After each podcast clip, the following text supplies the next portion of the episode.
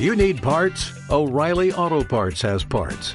Need them fast? We've got fast. No matter what you need, we have thousands of professional parts people doing their part to make sure you have it. Product availability. Just one part that makes O'Reilly stand apart. The professional parts people. oh, oh, oh,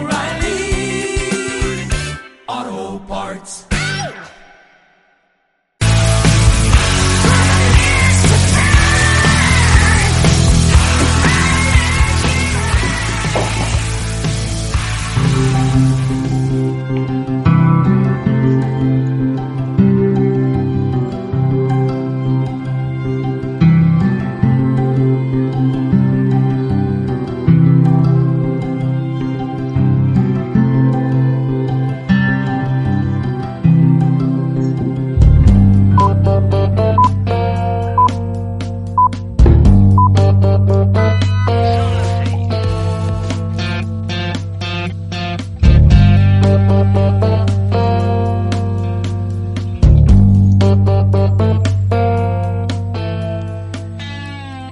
Buenas tardes, cuando es ahora mismo las 6 de la tarde, damos ya la bienvenida a nuestra compañera Sander Ricochea de Marín y Mateo Abogados con el espacio Un poco de Derecho. Muy buenas tardes.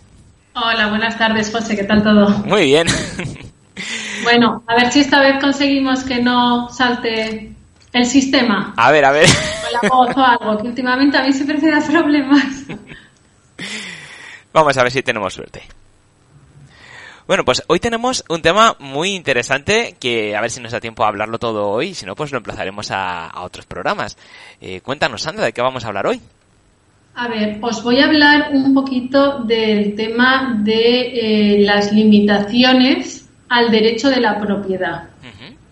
Es decir, yo como propietario entiendo que tengo libertad absoluta para hacer y deshacer con mi propiedad. Es decir, la puedo vender, hipotecar, alquilar, lo que fuera. ¿Vale? Pero eh, hay que tener en cuenta que hay mm, muchas eh, situaciones en las que yo no tengo esa libertad. Y es algo que muchos propietarios no lo entienden. Es decir, si yo tengo algo que es mío, ¿quién, es, quién, quién me puede prohibir o quién me puede limitar mi derecho? Bien. A ver, tenemos distintas, es lo que se llama el derecho de adquisición preferente.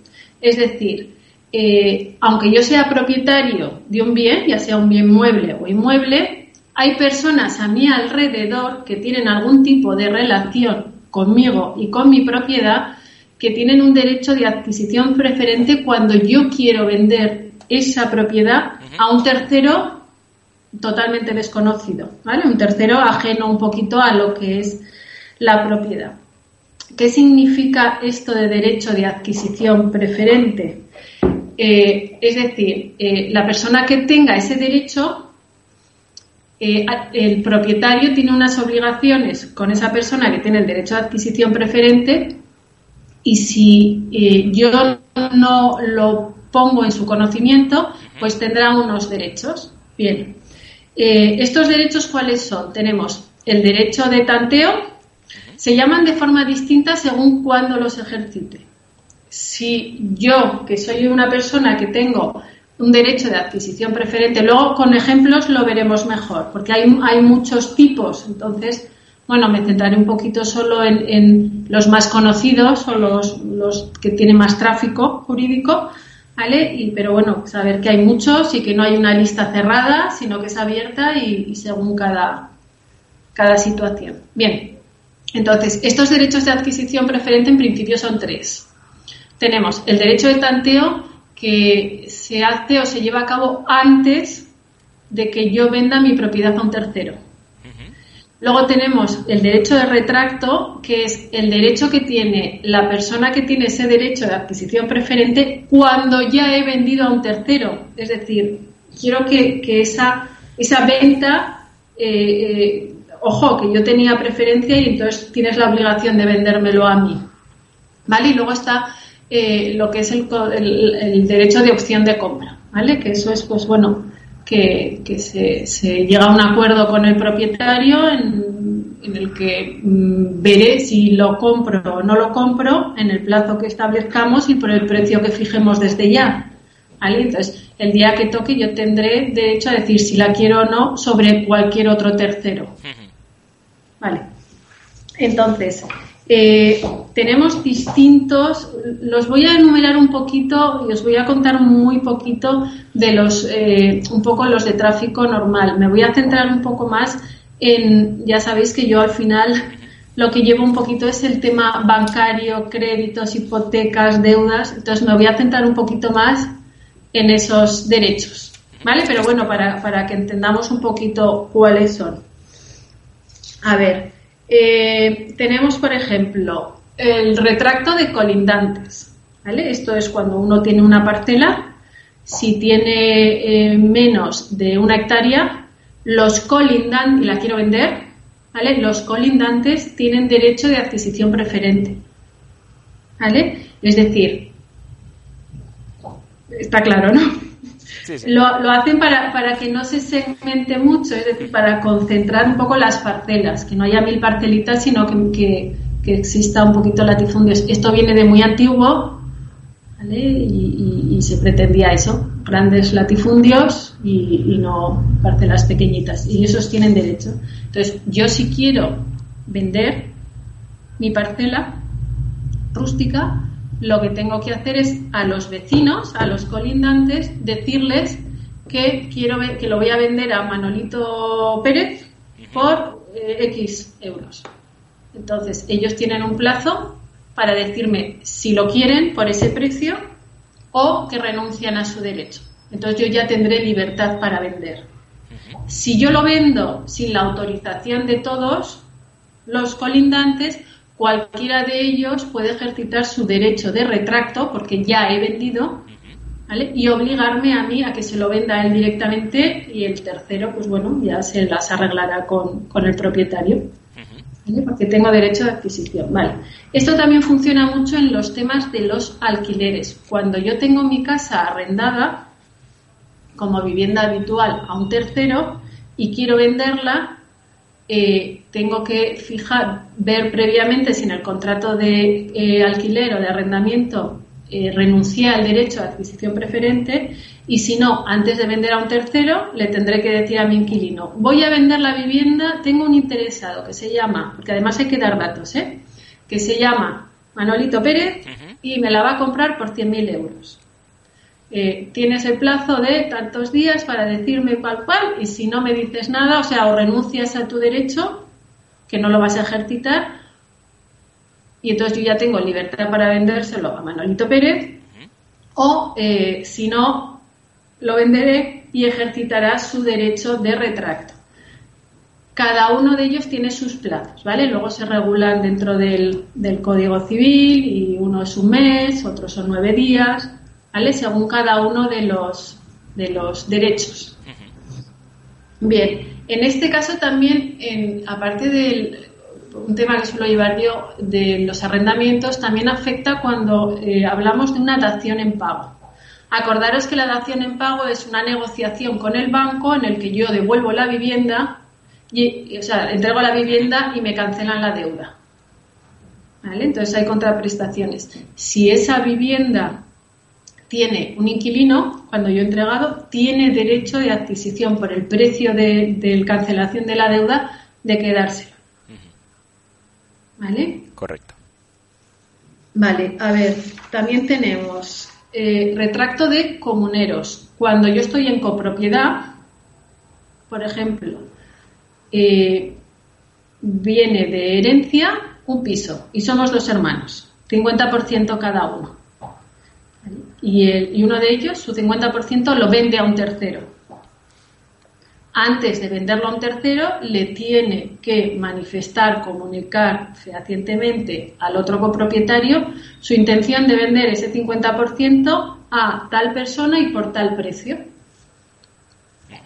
Si no se hace, la otra parte ejercitará su derecho de retracto legal, es decir, es como no se anula la compra-venta, sino que le obligo, yo le obligo a la persona que lo vende, al vendedor, a que me lo venda a mí por el precio que lo había vendido a un tercero y ya le devolverá luego el importe o lo que fuera al tercero.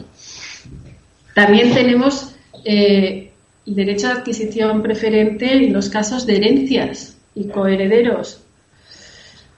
Cuando una persona acepta la herencia o no, o, más que aceptar la herencia, vende los derechos hereditarios a un tercero, porque eso funciona. Es decir, yo los derechos hereditarios que tengo sobre una herencia se las vendo a, un fondo, a un particular, a lo que fuera. Y entonces, el día que se herede, eh, el propietario de tu cuota hereditaria será un tercero totalmente ajeno. En ese caso, también hay que hacerlo normalmente tienen prioridad, es más que nada para proteger las copropiedades y que ya que vas a estar en copropiedad, que siempre da problema, que no sea un tercero extraño que te cree problemas o que no conozcas o que cualquier decisión que haya que adoptar y siempre intentando pues que las propiedades sean únicas y, evitando las copropiedades que siempre dan muchos problemas. Esto también ocurre, por ejemplo, en las sociedades. Para vender tus participaciones sociales o tus acciones de una sociedad, eh, existe un derecho de adquisición preferencial de los propios socios para que en tu sociedad no entre un extraño que tú no quieras. Bien, eh, también, bueno, la de las rústicas que ya hemos hablado. Vale, con lo que me respecta un poquito a a temas eh, bancarios, hipotecarios, préstamos y todo esto. Ahí tenemos eh, la compra de los créditos.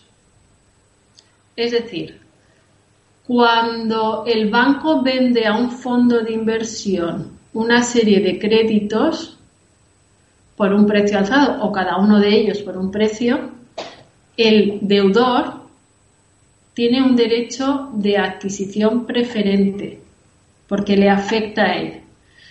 Normalmente en las escrituras de préstamo hipotecario, si cada uno se lee la suya, eh, pone que en caso de cesión del crédito o subrogación del acreedor, es decir, del banco, no está obligado a comunicarlo al deudor y se quedan tan panchos.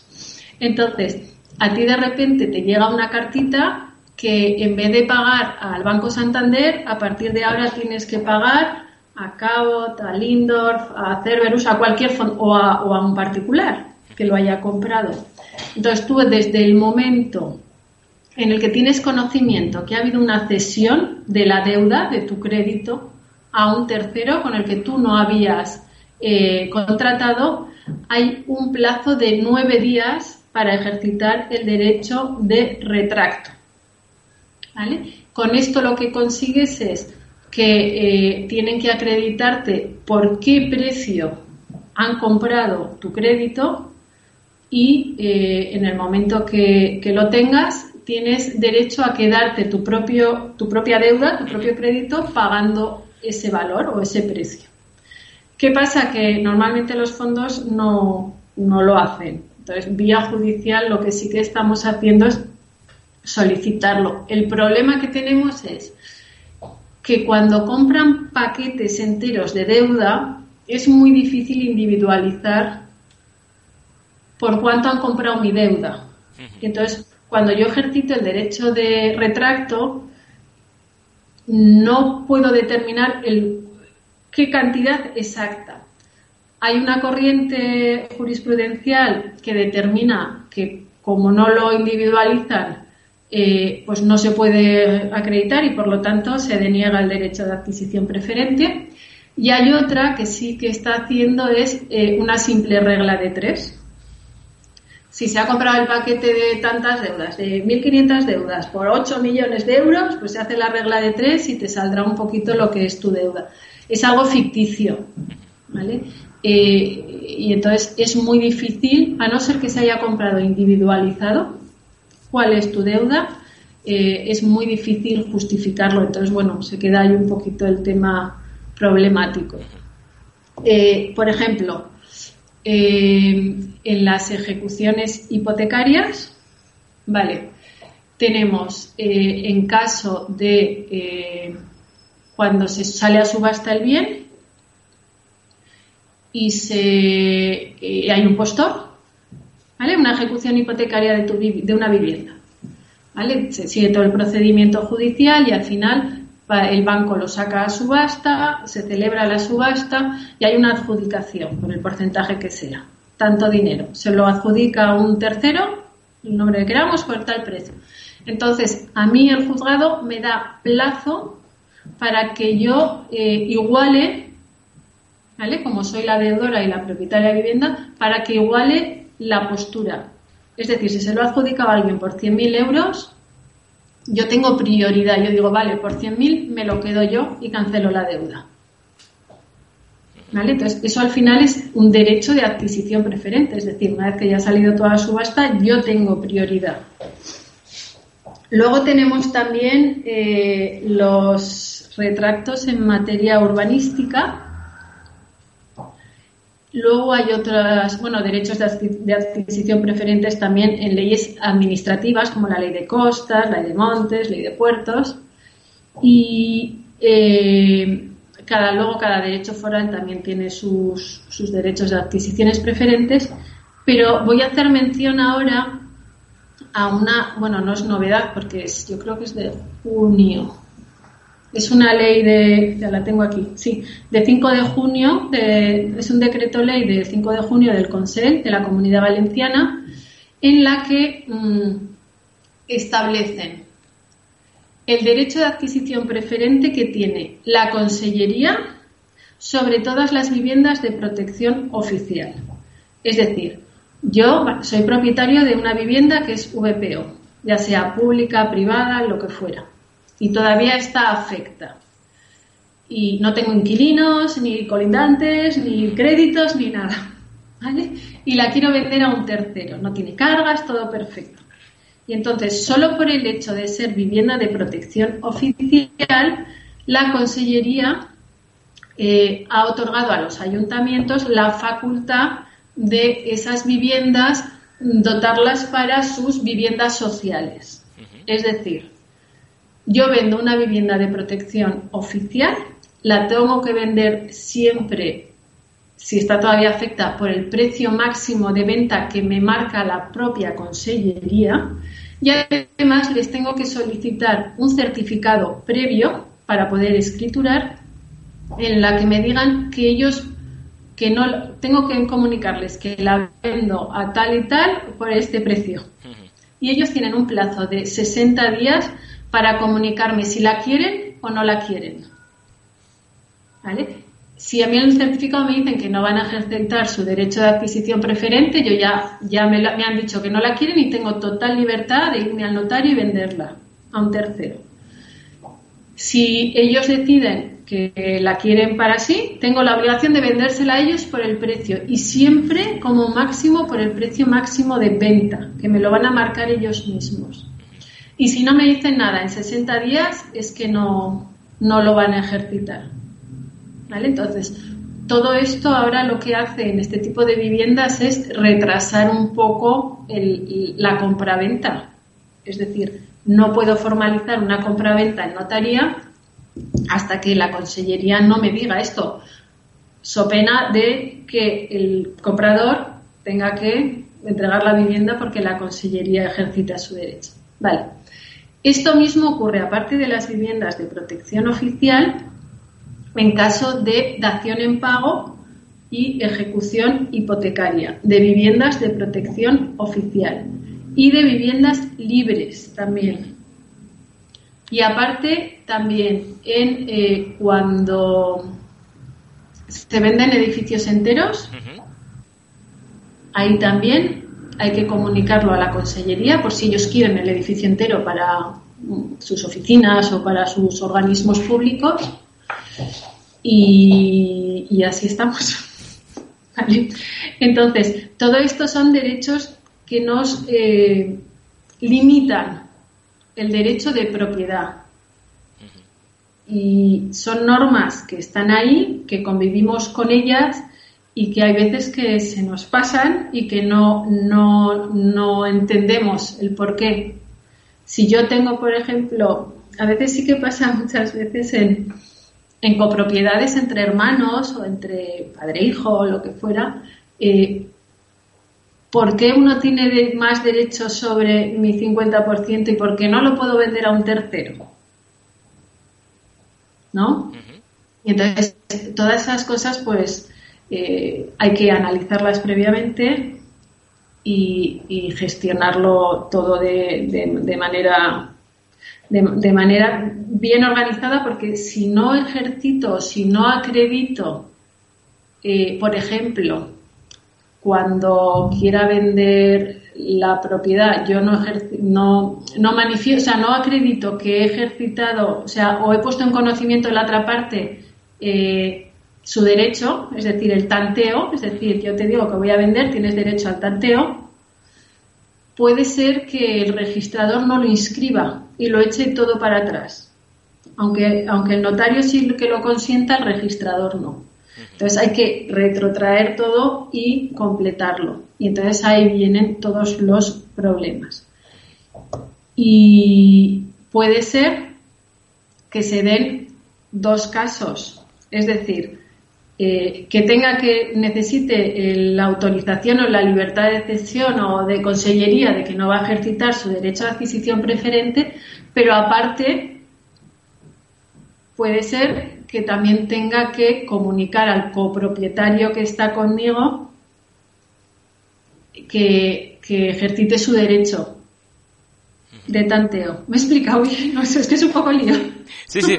Lo, que me llama la atención es que eh, has dicho también que en caso de, viviendas libres, es decir, que no sean VPO, también hay que comunicarlo. A la tienes que comunicarlo a la consellería para que no ejercite su derecho, pero por ejemplo, si es una VPO y estoy en copropiedad con mi hermano, también a él le tengo que decir que, que como quiero vender mi parte a un tercero, que él tiene derecho a comprármelo por ese valor. A él y a la consellería. Claro, y el valor máximo lo marca la, consellería, el, valor máximo de venta. Exacto. A ver, hay unas tablas en las que se establece el valor máximo de metro cuadrado de vivienda de protección oficial. Hay unos para promoción, eh, eh, VPO, VPO y luego las de promoción privada. ¿vale? Hay unas que son de promoción pública y otras privadas. Entonces, la propia Consellería, desde el inicio del expediente, ya regula los precios. ¿Vale? Bueno, los va actualizando según se va actualizando un poco el mercado. Entonces, claro, para vender una vivienda de protección oficial, primero, eh, yo lo que hago siempre es pedir el certificado de libertad de cesión. Entonces, ellos me van a decir exactamente si es libre.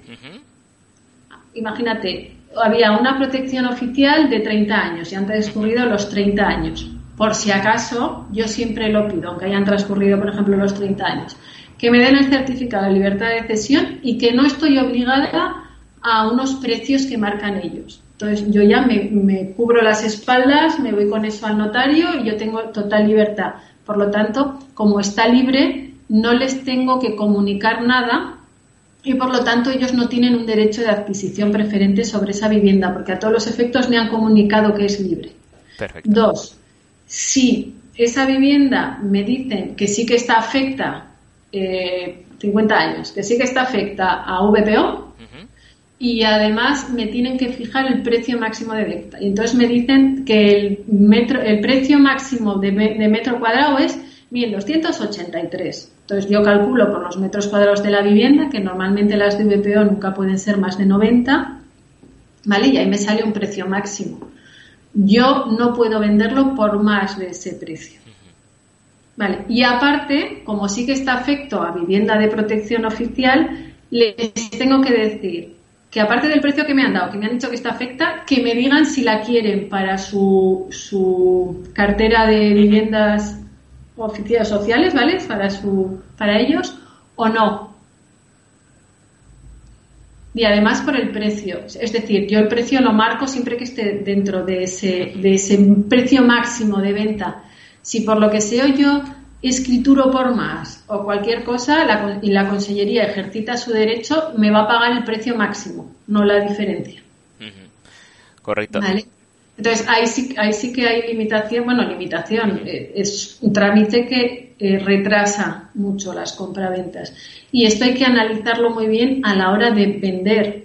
Más que nada porque eh, muchas veces los propietarios lo sacan a la venta con inmobiliaria o sin ella, lo que sea, contrato de arras que ponen un, un plazo cortito y luego al final tenemos problemas porque el que incumple es el vendedor porque no puede escriturar hasta que no tenga la autorización de consellería. Bien, esto es de junio del 2020, o sea, llevamos seis meses, ¿vale? Es novedoso, entonces eh, son cosas que hay que tener en cuenta. Y, está afectando también en caso de, de ejecuciones hipotecarias y daciones en pago. O sea, antes de firmar una dación tengo que tener la autorización de consellería de que no lo van a querer. Vamos, que lo están complicando todo mucho. Claro, supongo que la persona que vaya a comprar también tendrá que pedir que todo eso esté en regla, no va a ser que luego tenga la sorpresa, que la compre y luego no, no, perdona, pero es que esto no es tuyo, devuélvemela que le toca a ellos. Exacto, o, que haya problemas con plazos, con cosas, y entonces él tenía concedido el préstamo, pero no se puede vender hasta que no esté ese certificado y se caduca el préstamo y, luego vienen problemas. Y, la verdad que se, hay veces que es, un tema administrativo que lo que hace es complicarnos a todos la, la existencia. ¿Vale? Porque a día de hoy yo todavía en estos seis meses que lleva en vigor no he visto que haya ejercitado ni un derecho, ni uno. Lo bueno es que cuando lo solicitas no tardan los 60 días, tardan menos. mal. ¿Vale? Es un poco telemático y entonces yo los estoy pues 15 días, 20 ahora con el tema de, teletrabajo, pandemia y todo eso, pues bueno, puede tardar un poquito más. ¿Vale? Eh, no he visto a día de hoy eso, que lo ejerciten. No sé, no sé qué fin tiene. Tampoco hay capacidad económica para ir comprando pisos de momento. ¿Vale? Entonces, por ejemplo, en Valencia sí que en lo que es el municipio de Valencia, el Ayuntamiento de Valencia, han delegado al propio ayuntamiento para que decida qué inmuebles los quiere para sí y cuáles no. Claro, bueno, porque yo supongo que ya tendrán un listado también de todas las viviendas oficiales o de, de VPO que están, que están en el mercado y a lo mejor se podrían adelantar, es decir, cuando vean que ya está a punto de, de liberarse, pues decir, mira, pues como sé que se te va a liberar y lo vas a vender, eh, ya te comunico de antemano que me interesa para hacer viviendas sociales, para hacer oficinas o para hacer otra cosa.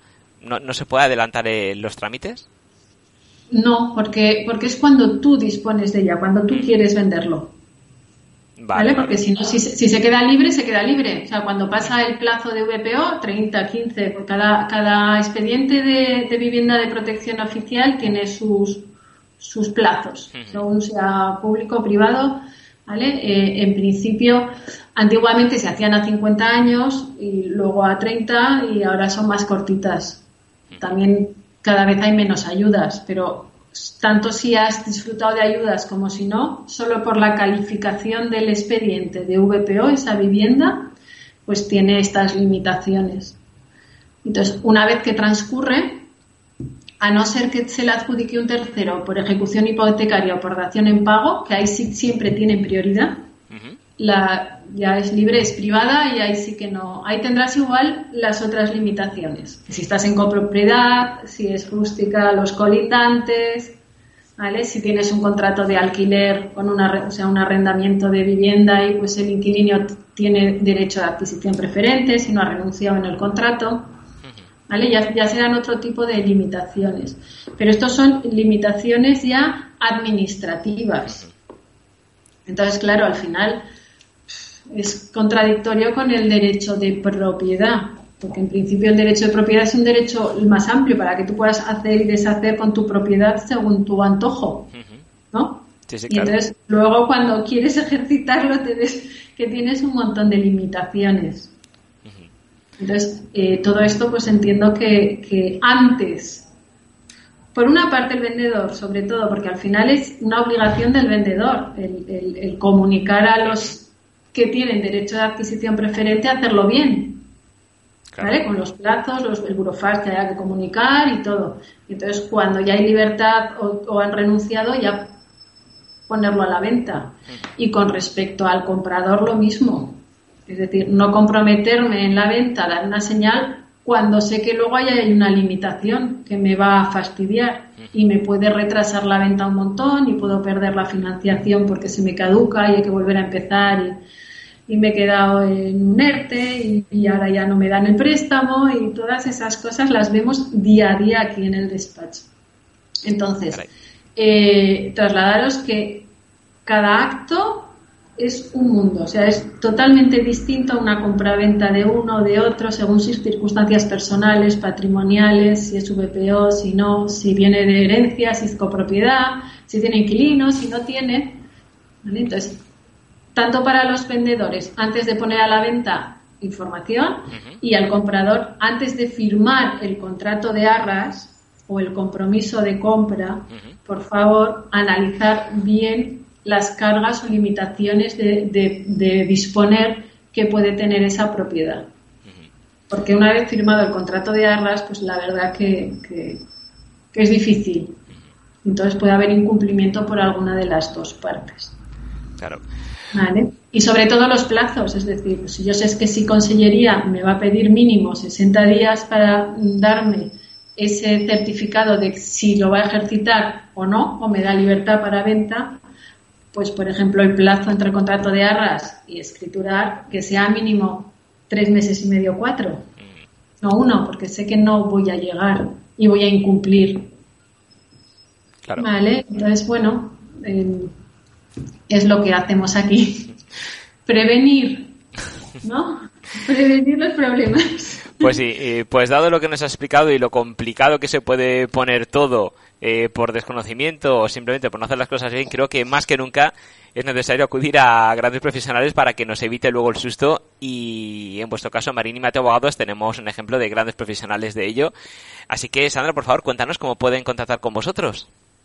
Sí, mirad, eh, podéis contactar eh, por teléfono en el 963202876, por email que es info arroba marinimateo.com o acudiendo a nuestras instalaciones en Valencia, que estamos en Don Juan de Austria, número 38, puerta 10. Y con ello, pues nada, tenemos una consulta previa o una visita previa en la que cogemos toda la información y tras un pequeño estudio, pues bueno, os damos eh, posibilidades, viabilidad de cada asunto o riesgos o no riesgos, os asesoramos un poquito y además os damos un presupuesto detallado de cada actuación para que el cliente en todo momento sepa el coste que tiene de, de nuestros, nuestros servicios. Estupendo. Pues muchísimas gracias, Sandra. Un placer, como siempre. Eh, y nos vemos y escuchamos el próximo lunes. Muy bien, gracias a ti, José. Hasta luego. Hasta luego.